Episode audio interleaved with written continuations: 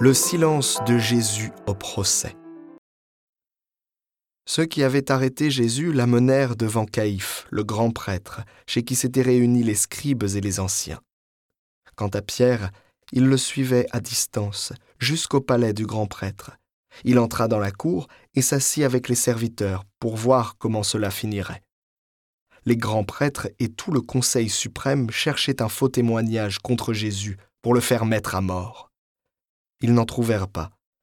Pourtant, beaucoup de faux témoins s'étaient présentés.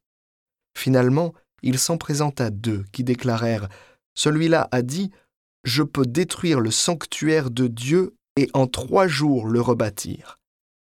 Alors le grand prêtre se leva et lui dit Tu ne réponds rien Que dis-tu des témoignages qu'il porte contre toi Mais Jésus gardait le silence.